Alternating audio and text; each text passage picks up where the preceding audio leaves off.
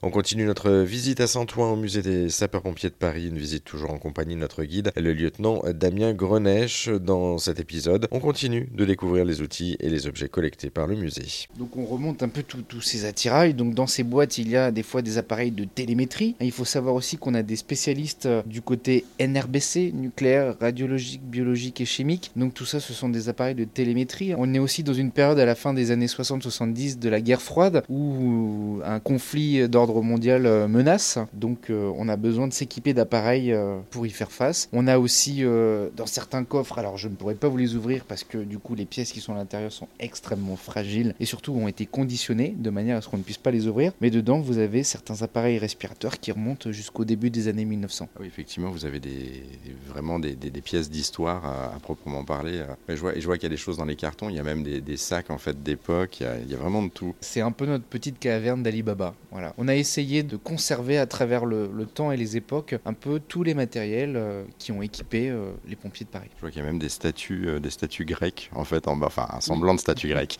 Alors on a quelques, alors ça c'est pour le coup c'est quelques trophées. il faut savoir que le pompier de Paris est extrêmement sportif et il aime, voilà, on appelait ça à un moment la, la challengeite. Il aime se donner des, des, challenges dans beaucoup de domaines et il y a beaucoup de compétitions sportives qui ont donné lieu justement après à, des trophées. On a diverses collections sur euh, justement l'identité un peu pompier de Paris avec des cartes postales, avec de l'iconographie, des gravures, des vieux journaux. On a aussi beaucoup de statues illustrant un peu le, côté héroïque du pompier de Paris, beaucoup de régules. Et on a aussi quelques, alors on pourrait appeler ça des, des, couteaux ou des sabres, ce que vous voulez. Nous on appelle ça des poignards de feu. Les poignards de feu, en fait, ce sont des pièces plutôt qu'utiles, des pièces symboliques qui euh, matérialisent la présence du chef sur intervention à cette époque, voilà, au 19e siècle. Toutes ces, ces collections, en fait, tous ces objets que vous avez là aujourd'hui, que vous avez collectés, enfin je dis vous, je parle du musée des pompiers, c'est des objets que vous avez euh, chinés, qu'on vous a apportés, que vous avez euh, collectés comment en fait? C'est des particuliers qui vous les ont apportés? Aujourd'hui, il y a plusieurs manières dont le musée enrichit ses collections. Il y a bien évidemment le don, le don ou le leg, donc c'est-à-dire ce sont des, personnes qui euh, décident par le décès d'un membre de leur famille de donner les pièces et objets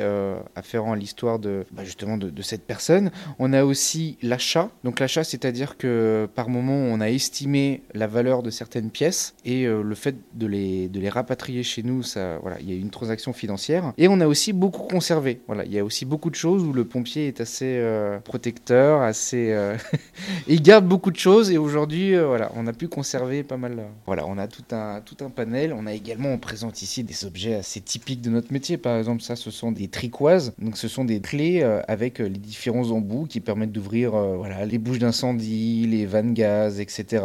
Des petites clés pour tourner euh, sur les pièces de jonction. On a des petites brosses qui étaient utilisées euh, par les pompiers pour faire briller les boutons sur leur tenue. On a également des patientes. Alors des patientes, euh, je pourrais vous en montrer une. En fait, il s'agit d'une pièce de bois dans laquelle on faisait glisser le bouton justement et on venait frotter. Voilà, toutes ces pièces sont matriculées. Donc il y a une histoire aussi derrière ces objets-là. Et c'est grandes pièces euh, en bois juste à côté de nous, ce sont des maquettes de théâtre. Parce qu'il faut savoir, au 19e, au 20e siècle, les pompiers de Paris sont aussi présents dans les théâtres et les cabarets pour assurer la sécurité incendie. Donc, le pompier doit être formé sur où est-ce qu'il doit se tenir, quelle vanne il doit actionner, quels sont les gestes de secours à effectuer. Donc, il y a une instruction particulière des pompiers sur la physionomie du théâtre, mais aussi sur le bâtiment, la charpente, etc. C'est toujours le cas Les pompiers de Paris sont toujours euh, affectés dans des établissements comme ça accueillant du non, non, cette opération a été abandonnée. On n'est plus dans les théâtres parisiens. Cependant, on peut nous retrouver dans certains monuments. Hein. Par exemple, je pense aux Invalides, je pense au Louvre. Voilà, nous avons des détachements particuliers au musée d'Orsay, etc.,